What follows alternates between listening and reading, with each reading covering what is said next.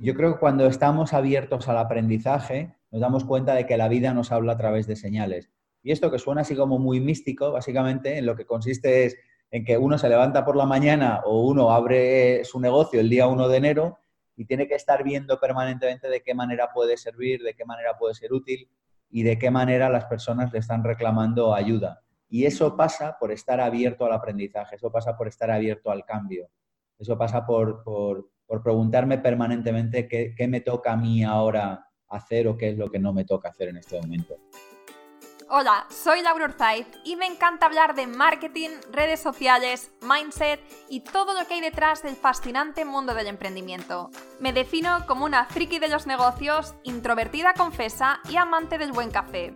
Después de cuatro años de altibajos materializando mis ideas, me decidí a crear Yo Emprendedora, un espacio de inspiración, formación y liderazgo femenino para salir de nuestras cuevas, aprender de las mejores y ayudarnos y apoyarnos mutuamente. Piensa en este podcast como tu ratito semanal para desconectar del día a día y reconectar contigo misma, tu negocio y tu misión. Y si quieres más, entra en yoemprendedora.es. Ahí encontrarás toda la información para inscribirte en el club online, nuestros eventos bimensuales, las notas del podcast y mucho más. Sube el volumen que empezamos. Estás escuchando el episodio 93 del podcast Yo Emprendedora. ¿Te había contado alguna vez que tengo una lista de hombres a los que admiro profundamente y quiero traer este podcast? Es una lista muy ambiciosa, tengo que decir, pero tengo el feeling de que vamos a tener aquí a todos y cada uno de estos hombres. Y una de las personas que preside esta lista es, como no, Sergio Fernández. Sergio es muy querido dentro de esta comunidad por el inmenso valor que crea y comparte sobre emprendimiento, desarrollo personal, finanzas. Es una persona que realmente está cambiando vidas con su Instituto de Pensamiento Positivo, sus seminarios, sus cinco libros y todo el trabajo que hace más allá de todo esto. Y en este episodio nos cuenta su historia de reinvención y también nos habla de cómo mantener una actitud positiva a pesar de las circunstancias actuales que estamos viviendo o lo que diferencia a los emprendedores exitosos del resto, entre otras cosas. De verdad te digo que estos minutos pueden cambiar tu vida. De hecho, estoy convencida de que si lo escuchas con tus cinco sentidos, es imposible que lo que nos cuenta Sergio te pase desapercibido. Así que te recomiendo que, aunque estés haciendo otras cosas mientras que escuches el podcast, que tu atención esté aquí, con nosotros. Y además ahora Sergio tiene su máster de emprendedores online abierto, un programa que facilita los conocimientos con los que cualquier emprendedor debe contar para conducir su vida profesional y personal al siguiente nivel. Y para las oyentes de este podcast ofrece un descuento exclusivo. Si te interesa, escríbeme ya porque la oferta tiene un plazo limitado de unas semanas a hola@yoemprendedora.es y te mando el cupón personalizado de descuento. O también puedes escribirme por Instagram por mensaje privado a arroba yoemprendedora.es. Venga, pues ya no te hago esperar más y empezamos. Buenos días, Sergio. ¿Qué tal? Bienvenido al podcast de Yo Emprendedora. Gracias a ti por invitarme, Laura. Bueno, muchísimas gracias. No sé si sabes que eres el primer hombre en pasar por el podcast.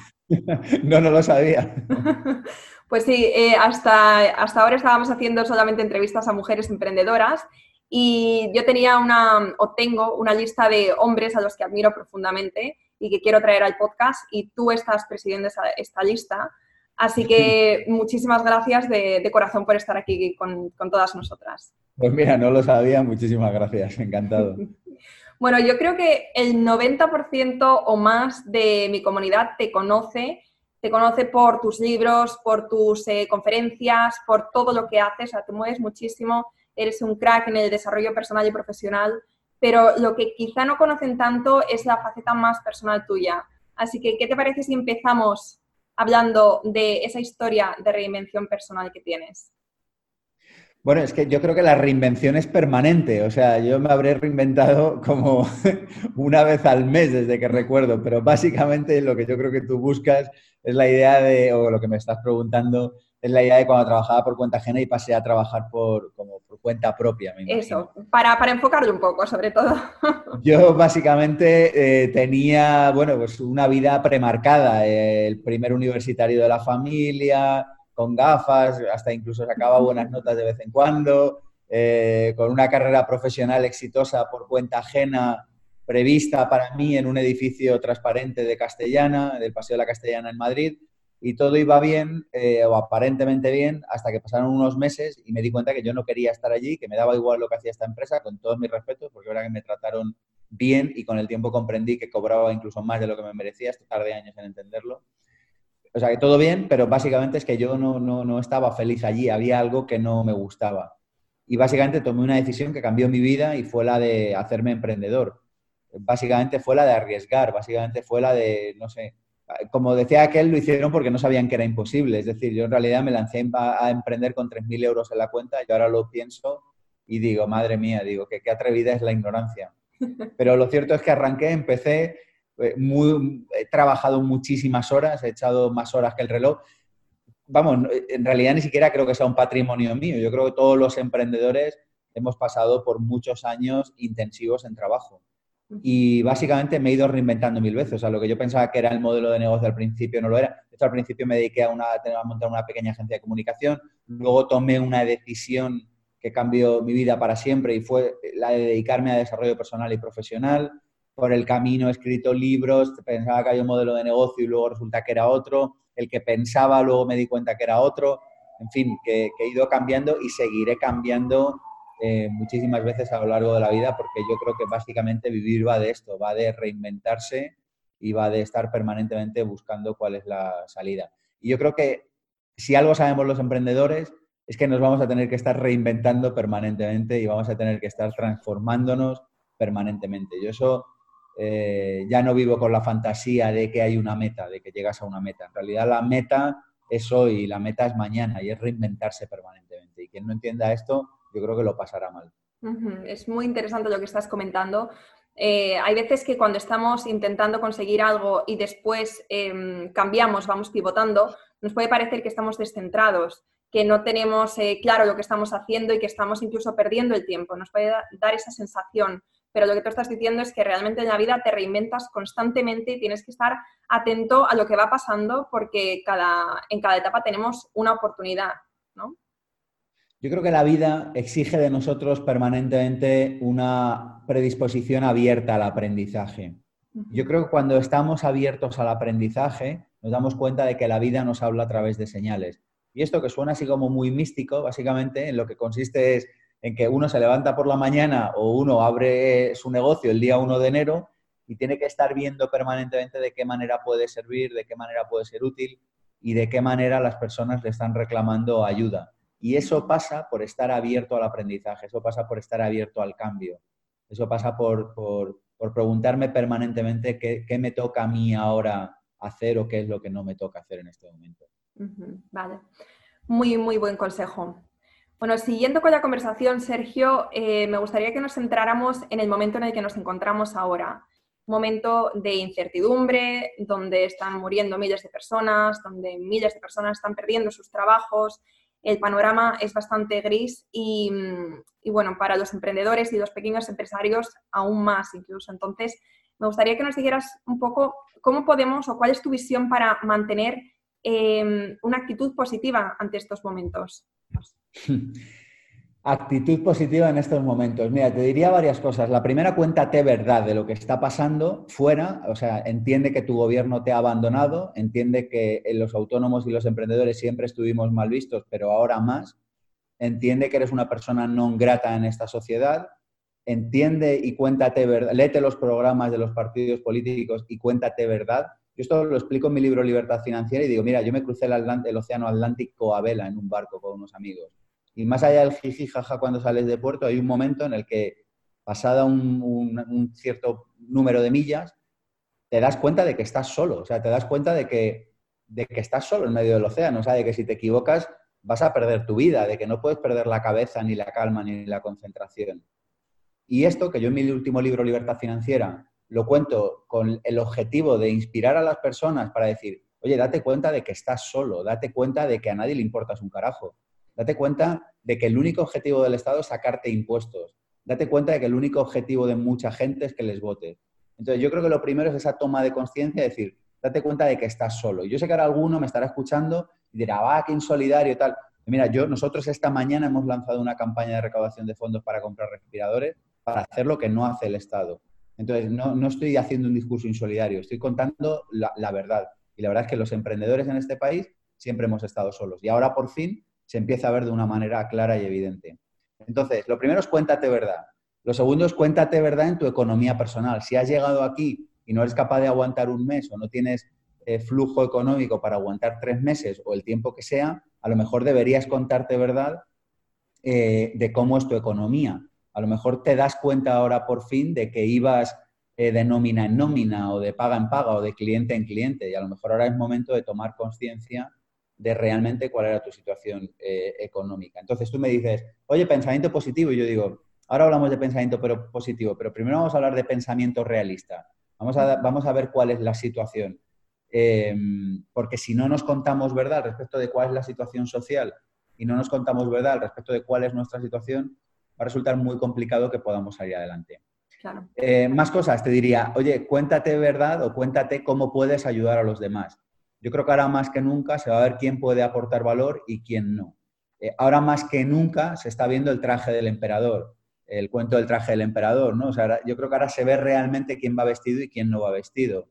Y yo creo que lo bueno de las crisis, lo mismo pasa en la familia, en la pareja, con los amigos, lo bueno es que desnudan realmente y te das cuenta de qué tipo de gente estás rodeado. Pero sobre todo, y en esta ocasión lo que me interesa es que nos demos cuenta de quiénes somos nosotros. Es decir, en una situación de crisis como una situación de bonanza, el objetivo de un emprendedor, de una persona que tiene un negocio, es ayudar a los demás. Entonces, si tu negocio no es capaz de ayudar a los demás, permanentemente, eh, probablemente termine por desaparecer. Ahora se da una situación sobrevenida, que es que, eh, bueno, pues hay una situación en la que no se permite a la gente trabajar, con lo cual, en fin, esto tiene muchos matices. Pero cuando se vuelva a, a poder volver a trabajar, al final, ¿quién va a quedar? Se va a quedar aquellos que aporten valor. Yo creo que es momento de darnos cuenta de que nuestro trabajo es estar permanentemente obsesionados en cómo podemos aportar más valor.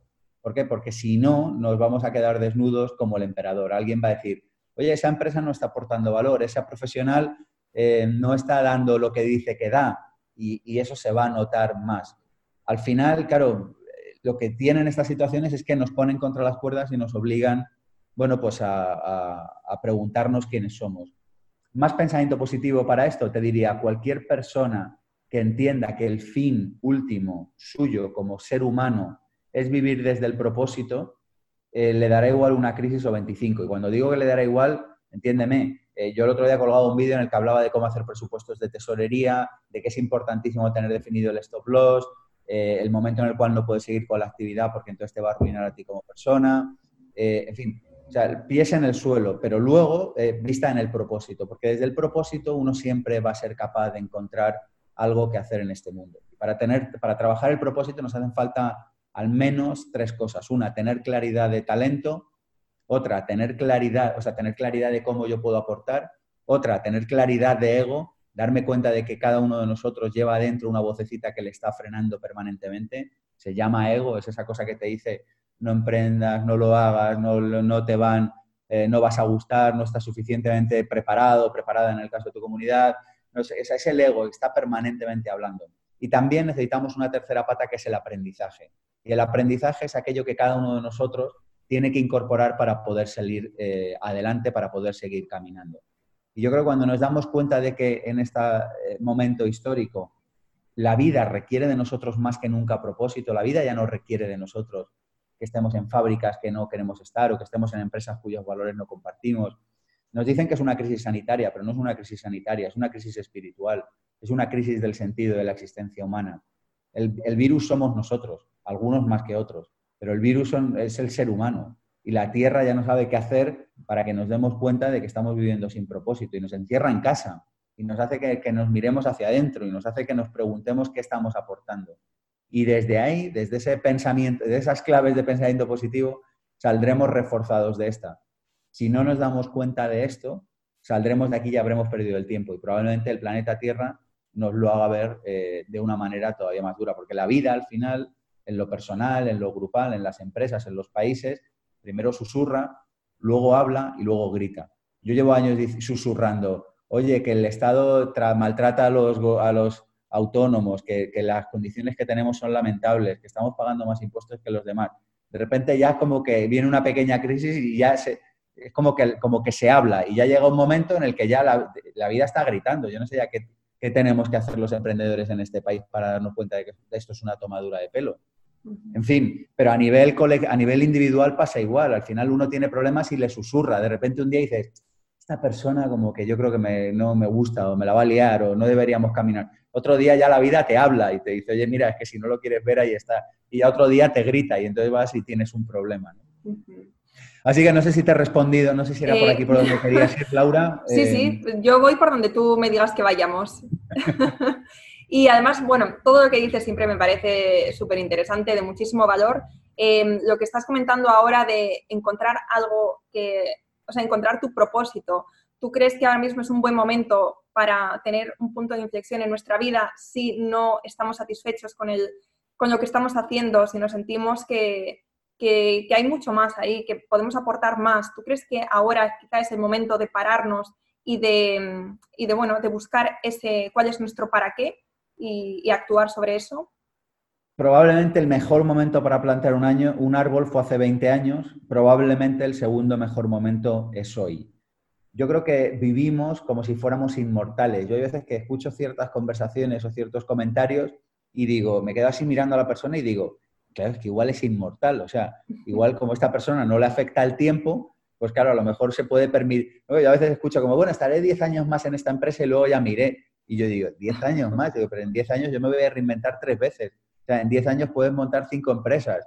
En 10 años te ha podido dar la vuelta, o sea, en 10 años habrás podido vivir 10 vidas diferentes. Entonces yo creo que el mejor momento es siempre ahora. Pero esto no lo digo yo, o sea, esto al final cuando uno eh, bebe de las diferentes tradiciones espirituales o de los sabios que ha tenido este planeta, al final todos te vienen a decir lo mismo y te vienen a decir, oye, que el gran momento es ahora. Pero es que ahora, además, sí que creo que es especialmente un buen momento. Y la razón es muy sencilla. Yo creo que todos los momentos de crisis, eh, lo que están diciendo o lo que están ofreciendo es la posibilidad de que lo viejo se caiga.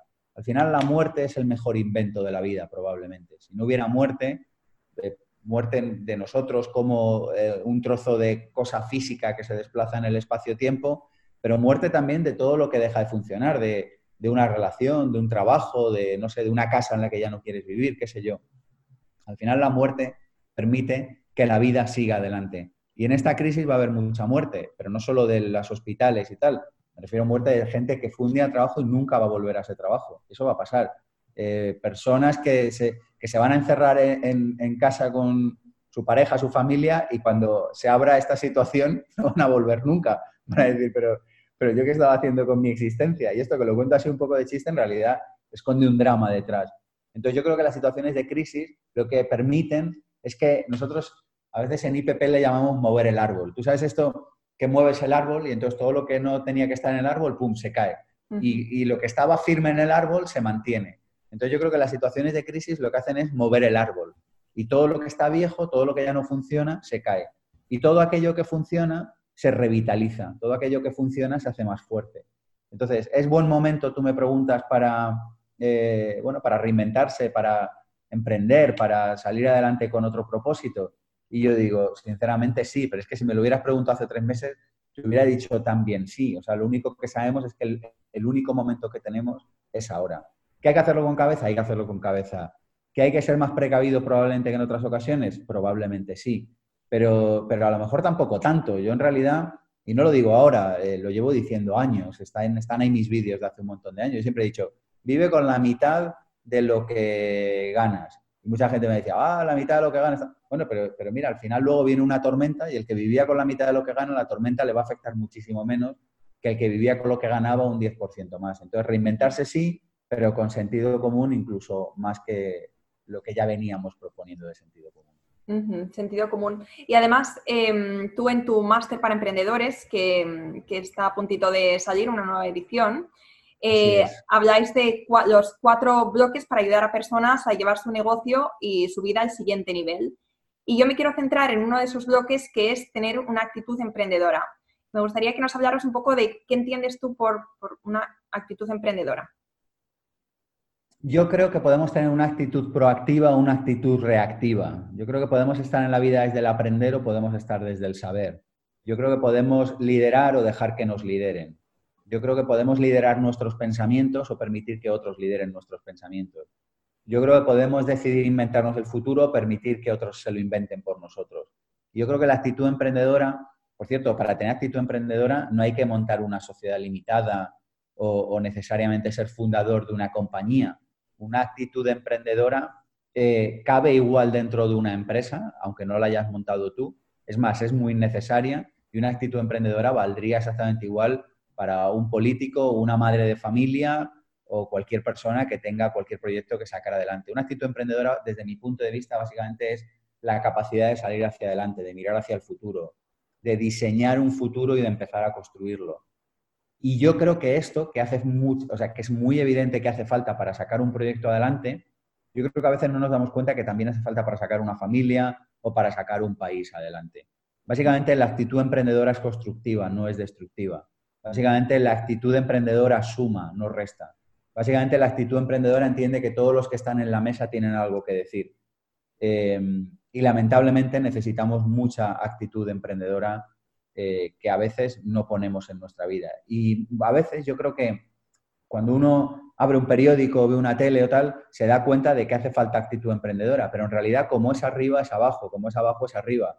Al final eh, permitimos que lideren las empresas personas que son igual como nosotros y permitimos que lideren países personas que son igual como nosotros. Y cuando decimos, oye, nos hace falta actitud emprendedora en este país, es como, pero tú tienes actitud emprendedora en tu vida, Tú de repente dices que vas a cuidar de tu salud y lo haces.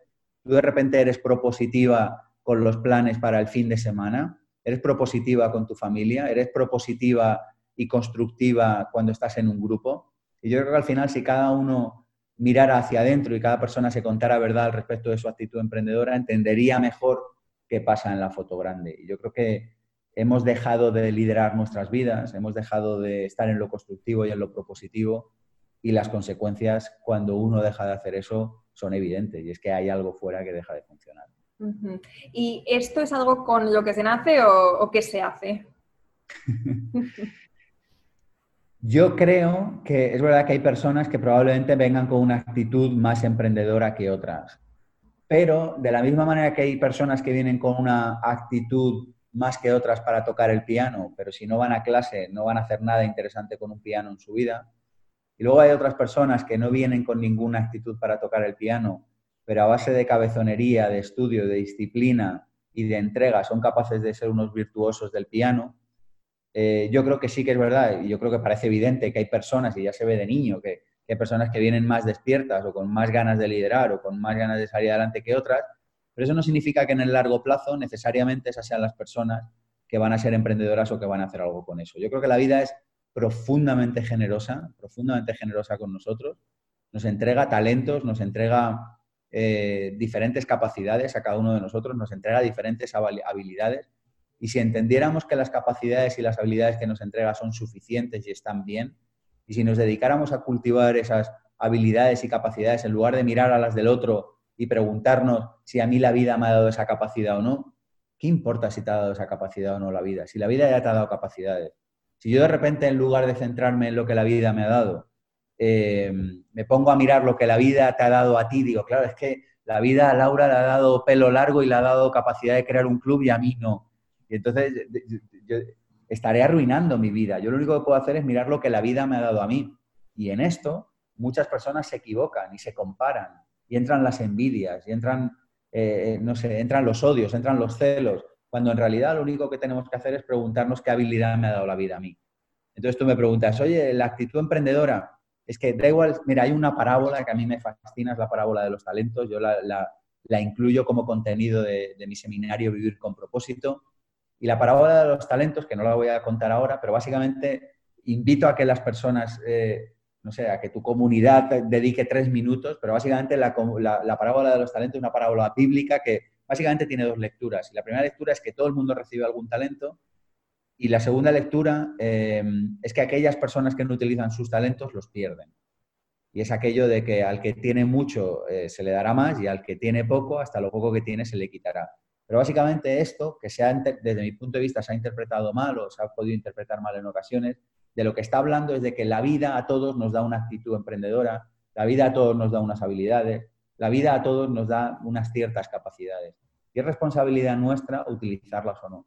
Pero si yo estoy, en lugar de estar con mi capacidad, estoy mirando la, de la, del otro, eh, al final me voy a quedar sin mi capacidad y me voy a quedar sin la del otro. Yo creo que la suma, la vida va más de sumar que de restar. Entonces, oye, actitud emprendedora, oye, capacidad de salir adelante, tal. Yo digo, mira, si es que da igual, la vida te habrá dado uno te habrá dado cien. Lo importante es que si te ha dado capacidad uno para tocar el piano, ensayes, y si te ha dado capacidad 100 para tocar el piano, ensayes igual. Y te pongas al servicio de los demás. Lo vuelvo a decir porque para mí esta es la clave de emprender y esta es la clave, por cierto, de vivir. Vale. Bueno, me da la sensación de que esta, e, este va a ser uno de estos episodios que la gente quiera escuchar una y otra vez porque la cantidad de valor que nos estás, que nos estás diciendo hoy es eh, brutal. O sea, yo ahora mismo tengo, estoy tomando notas de algunas de las cosas que dices porque personalmente tampoco las quiero aplicar, no las quiero olvidar. Eh, Sergio, eres una persona súper inspiradora. Esto es un inciso porque no hemos terminado, esto no es la despedida, pero te lo tenía que decir porque ahora mismo estoy maravillada. Em, bueno, otra de las cosas que te escuché decir hace poco es que el 85% de los emprendedores que arrancan con sus proyectos a los, a los cinco años ya lo han dejado. Entonces, ¿qué dirías tú que es eso que define al otro 15% restante? Para mí está claro. Y es entender que para tú ser capaz de emprender tienes que saber de dos cosas. Dos. Una, tienes que saber de tu negocio, de tu proyecto. Si tú montas una papelería, tienes que saber de bolígrafos, de lápices, de rotuladores, de reglas, yo qué sé, de, lo, que se, de borradores, de lo que se vende en una papelería. Pero además tienes que saber de emprender. Además, tienes que ser una persona que sabe de emprender. Y fíjate que cantidad de personas en este país emprenden sin tener ni la más remota idea de emprender. Fíjate que muchas administraciones públicas están dando... Yo me apunté a uno hace años, yo mi primer curso de emprender en una administración pública era un curso que hablaba de financiación, eh, de balances contables, de cuentas, y, yo ahora lo miro retrospectivamente y digo, pero es que nos estaban llevando al abismo. O sea, ¿qué carajo tendrá que, ver saber de, presentar unas cuentas con ser emprendedor? Ser emprendedor es una disciplina que requiere saber de un montón de cosas. Yo, ultra simplificadamente, digo, mira, para ser eh, una persona emprendedora tienes que saber al menos de cuatro cosas. Tienes que saber de financiero, tienes que saber mínimamente de, llevar las cuentas, de llevar tu dinero, de, de saber qué impuestos tienes que presentar, cuáles no, de cómo proteger tu patrimonio, de cómo hacer un presupuesto, de hacer un seguimiento. Y si esto hay una persona a la que le está sonando a chino, que no se complique. Al final las cosas eh, eh, más necesarias en la vida normalmente suelen ser accesibles. Y en realidad esto con un Excel y un amigo, a alguien que te lo explique en una hora, bueno, si se viene al máster, pues genial, pero que realmente dices, oye, yo es que tengo un negocio que facturo 20.000 euros, entonces no necesitas mucho lío, necesitas un pequeño Excel y saber llevarlo. Financiero, operativo, ser capaz de entregar producto, de entregar servicio, de que las cosas funcionen, ser capaz de que, de que aquello que tú entregas realmente eh, se entregue en el tiempo y forma en el que tú se lo has prometido al cliente, financiero, operativo, comercial y marketing, tercera pata, saber de ventas, saber de marketing, saber mínimamente de cómo promocionar tu producto y la A de administrativo. Yo esto le llamo el foco en la foca. Enfocarse en la foca. Foca es de financiero operativo, es un acrónimo de financiero operativo comercial administrativo. Entonces, rebobino. Oye, el 85% de los proyectos fracasan antes de cinco años. Claro, porque muchas personas emprenden sabiendo solo de lo que saben. Es decir, no, yo sé mucho de peluquería, montar una peluquería. Yo soy la, mejor abogada posible del planeta Tierra y voy a resolver todos los casos. Genial, tienes que ser buena abogada, pero es que además tienes que saber de financiero, porque si no se te va a olvidar facturar, no vas a saber cómo presupuestar a tus clientes, tienes que saber de operativo, cómo se hacen las reuniones, cómo se lleva un juicio, qué papeles hay que llevar. Tienes que saber de comercial y marketing, tendrás que tener una web, tendrás que saber cerrar con un cliente y tienes que saber de administrativo, tendrás que tener ordenados los papeles, saber lo que hay que hacer o lo que no hay que hacer con las facturas, etcétera. Entonces, ¿por qué fracasan muchos proyectos? Porque arrancan solo desde el rol de técnico. Una persona emprendedora necesita eh, en cualquier organización tener tres roles, técnico, gestor o gerente y emprendedor. Y cualquier persona, sobre si ahora te está escuchando una autónoma y dice, yo soy emprendedora, mi consejo, sé emprendedora, pero sé gestora también, sé manager y sé también técnica. No es que ya somos 25, bueno, entonces ya te puedes permitir quizá ser un poquito ya solo emprendedora. Eh, no, es que soy emprendedor y mucha gente solo se dedica a técnico. Entonces, solo hace, hace, hace, pero no gestiona el rol de manager, no tiene visión, no tiene sueño, no tiene tracción, le falta el rol de emprendedor. Para que un proyecto salga adelante tiene que tener los tres roles. Y normalmente lo arrancamos solo desde el emprendedor, gente que solo sueña, que solo piensa que va a una reunión, que dice que está con la web pero que no hace nada, o solo desde el rol técnico, gente que solo hace, hace, hace y hace, pero no piensa estratégicamente ni gestiona. Entonces, ¿85% de fracaso empresarial antes de 5 años? Sí, ¿por qué? Porque emprendemos y no sabemos de las dos cosas que hay que saber. Una, tu negocio. Dos, saber cómo se gestiona un negocio, sea el tuyo o sea de cualquier otra cosa. Y yo creo que cuando tenemos claridad con esto, definitivamente, y nosotros lo vemos por nuestros alumnos de masterdeemprendedores.com y del seminario de Sin Jefe, es que al final cuando, o sea, cuando una persona tiene este conocimiento, sus posibilidades de fracasar son mucho menores. Como si a mí me dejaras una avioneta y yo la cogiera, uh, salgo ahí volando, pero yo no sé llevar la avioneta. Pero una cosa es que yo sepa dónde quiero ir, pero, pero yo tendría que saber manejar todos esos botones, si no es probable que me estrelle. Entonces, llevar una avioneta no es fácil ni difícil. Todos los días despegan y aterrizan miles de aviones en el planeta Tierra y se estrella una mínima parte. ¿Por qué? Porque hay alguien que sabe para qué sirven todos los botones. Bueno, pues ser emprendedor es llevar una avioneta llena de botones. Entonces, si no sabes cómo, para qué sirven todos los botones, antes o después vas a tener un problema. Hay que formarse para ser emprendedor. Hay que tomar educación emprendedora.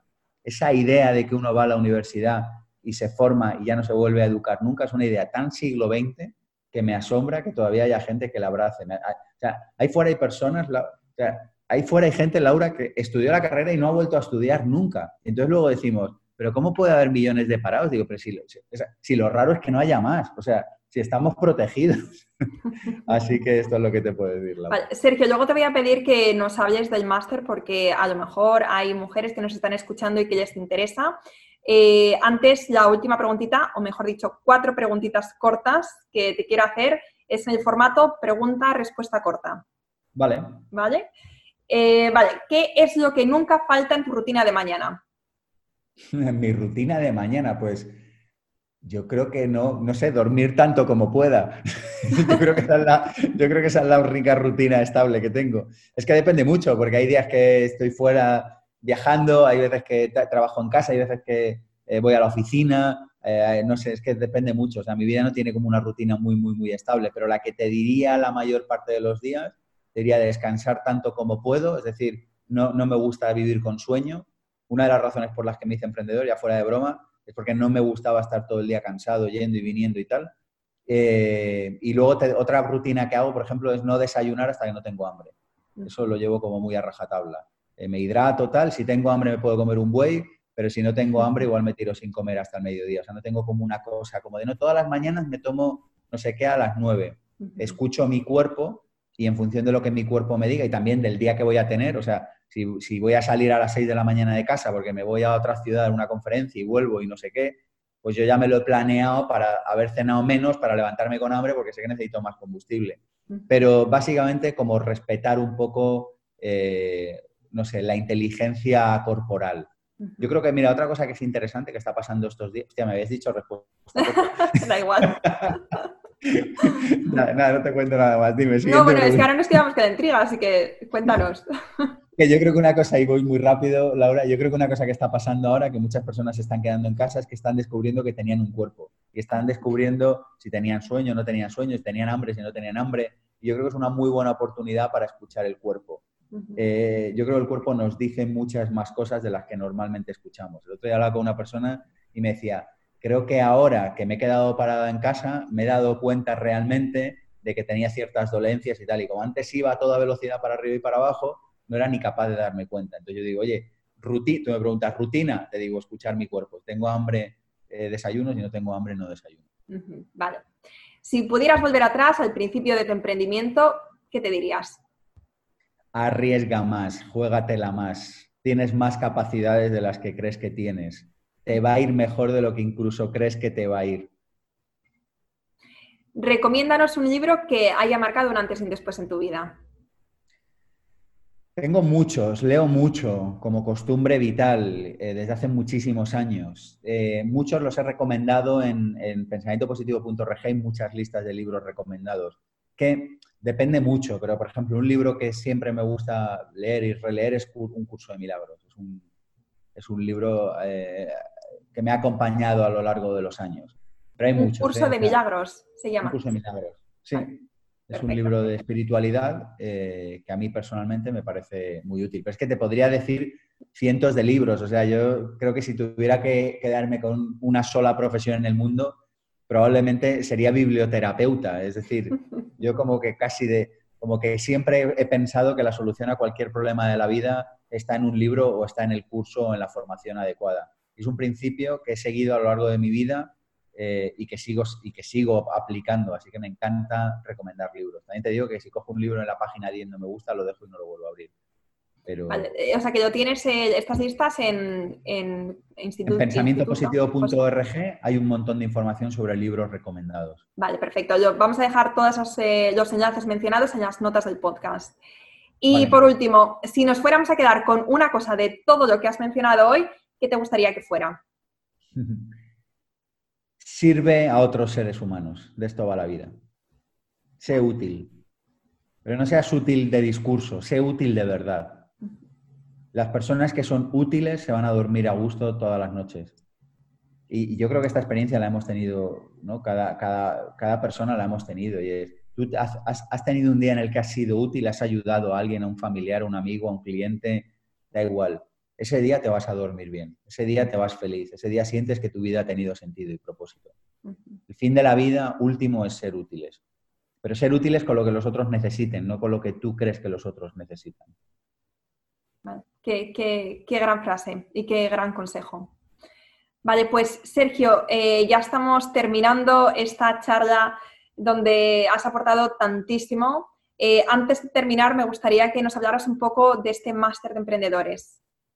Masterdeemprendedores.com es un proyecto que lancé hace ya ocho años. Han pasado más de mil alumnos eh, por el máster en presencial en Madrid y en Barcelona. Y básicamente responde a una pregunta. ¿Qué tengo yo que saber para que mi negocio vaya bien? ¿Qué tengo yo que aprender para poder vivir como emprendedor?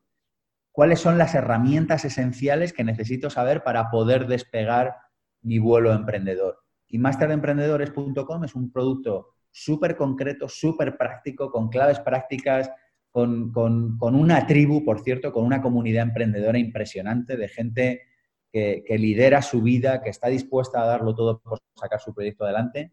Y es un proyecto que básicamente sirve para democratizar el desarrollo personal y profesional.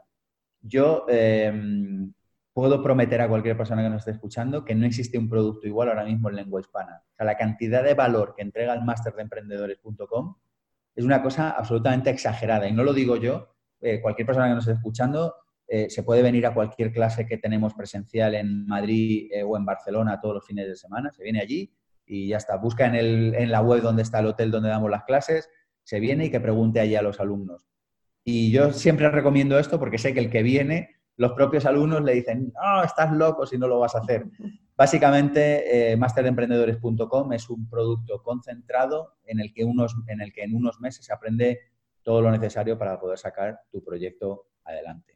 Y por cierto, vamos a sacar una edición en nada, de manera casi inminente. Vamos a hacer una edición express, un invento que nos hemos hecho con un precio súper, bueno, siempre todo lo que hacemos en IPP, en Instituto de Pensamiento Positivo, tiene precios muy asequibles, porque ese es el espíritu con el que nació Instituto de Pensamiento Positivo, ofrecer muchísimo valor a precio low cost, pero hemos sacado una todavía muchísimo más low cost para el momento que estamos viviendo. Ofrecemos financiación a todo el mundo, a todo el mundo, no preguntamos, eh, porque sabemos que la gente nos lo devuelve, porque sabemos que cuando aprenden y se dan cuenta de todo lo que han aprendido, la gente lo devuelve. Yo creo que muy poca gente puede decir esto. Y ahí está, y, seguiremos sacando lecciones. Hemos inventado el programa online ahora también, eh, que hemos, vamos ya por la edición 2 del online, y ahí está toda la información en masterdeemprendedores.com. O sea, este máster es tanto presencial como online. Te lo pregunto porque muchos de estos oyentes están tanto en España como en otras partes del mundo. Sí, eh, hasta, hace, hasta noviembre del 19 era solamente presencial en Madrid y en Barcelona y desde noviembre del 2019 es online también. Y de hecho ahora a finales de abril del 20 vamos a sacar esta edición, que es una edición express, que es una edición en la que eh, bueno, pues como de la misma manera que los vuelos low cost te dicen, oye, que no te pago comida y te sale más barato, pues nosotros hemos quitado algunas cosas que encarecían el programa, eh, asumiendo de todas maneras que el programa, el precio son 3.000 euros, que es un chiste para todo lo que se aprende, pero le hemos quitado todavía más y hemos sacado una edición, vamos a sacar una edición ahora en abril express para todas aquellas personas que dicen, yo lo que quiero es el conocimiento para poder reinventar mi empresa, para poder sacarla ahora y hemos hecho una belleza. Yo me he pasado, Laura, los últimos meses de mi vida encerrado literalmente en mi casa, salvo he salido solo a conferencias y alguna cosa más, eh, fabricando con 27 profesores, 27 asignaturas, eh, un programa práctico, aterrizado. Es probablemente el proyecto más grande en el que me he metido en mi vida y, y estoy tan feliz, tan contento. Se nota y seguro que, vamos, solamente escuchándote hablar, se, seguro que marca realmente un antes y un después en, la vida de tus alumnos, porque esto que estabas comentando de, emprender con, muchas ganas, mucha ilusión y siendo experto en lo que haces, pero olvidándote de todas estas otras áreas que son importantes y necesarias para hacer que, un negocio tenga éxito y sobreviva más allá de los cinco años, eso es, es esencial. Y, es justamente lo que aporta también tu máster, es una visión 360 grados ¿no? del emprendimiento. Pero no solo eso, sino que da las claves prácticas. O sea, yo creo que al final, mira, nosotros el precio, el ticket medio en, Madrid, en Barcelona, está en torno a 4.000, 4.000 y pico euros. Depende si lo compras con más tiempo o con menos tiempo. Y yo digo, o sea, si, si, tú aplicas una décima parte de lo que vas a aprender ahí, o sea, te ganas 4.000 euros antes de haber acabado la formación. Porque a veces decimos, ah, 4.000 euros y tal. Pero mira, yo contaré mi propia experiencia. Yo hice un máster cuando hace un montón de años, hace, hace la friolera de 15 años. O sea que la verdad que hay veces ya que uno echa la vista atrás y han, hecho, han pasado muchos años de algunas cosas. Y yo cuando me apunté en mi máster de coaching, eh, hace un montón de años, yo no tenía dinero para pagarlo. Esta es la verdad. Pero me hice una promesa firme a mí mismo. Y dije, Sergio, por estas que tú te vas a, o sea, que con lo que aprendas cada fin de semana, tú lo aplicas de lunes a viernes y sacas pasta. El máster empezó en octubre y yo con esta promesa conmigo mismo en mente, pero vamos, más que promesa, era que si no me metía en un lío, porque es que si no hubiera, yo no sé qué hubiera tenido que hacer. En fin, el hecho es que en diciembre yo me había pagado el máster, dando, o sea, haciendo coaching. ¿Por qué? Porque dije, por estas, que me lo pago, por estas, que yo cumplo mi compromiso del, préstamo, me, acuerdo pagaba, todavía me acuerdo pagaba 615 euros o 600 y poco, 610, algo así al mes. Y, en aquel entonces para mí aquello era, vamos, yo no, o sea, yo, o sea, no era una decisión lógica, ¿no? Yo, de manera lógica no podía tomar esa decisión y sin embargo lo hice. ¿Por qué? Porque cuando uno tiene un propósito y cuando uno tiene conocimiento, es capaz, lo vuelvo a decir, al final no, volar una avioneta no es fácil o difícil, depende de si sabes o no. Y al final comprar buena formación vale para esto. Por cierto, tenemos garantía de devolución. Fíjate si estamos seguros de que lo que hacemos eh, está bien hecho. Vale, vamos a dejar todos los enlaces también, el enlace a, tu máster y la información, lo vamos a dejar también en las notas del podcast. Y Sergio, bueno, pues muchísimas gracias de verdad por, todos estos consejos que has compartido con nosotras. Eres inspirador, eres un ejemplo a seguir y te agradezco muchísimo de verdad este ratito.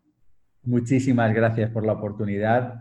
Mucha fuerza a construir comunidades de emprendedoras, que nos hace muchísima falta eso y nos hace falta mucha gente empoderada y mucha gente liderando. Al final la suma de una sociedad es la suma de las personas las pequeñas personas que estamos dando vueltas por la sociedad. Así que enhorabuena por tu trabajo y enhorabuena por liderar un mundo de emprendedoras y un mundo de personas que crecen y que se forman, porque es muy importante eso desde mi punto de vista. Yo que sabes que me dedico a lo mismo, así que te doy la enhorabuena porque necesitamos mucha gente haciendo esto.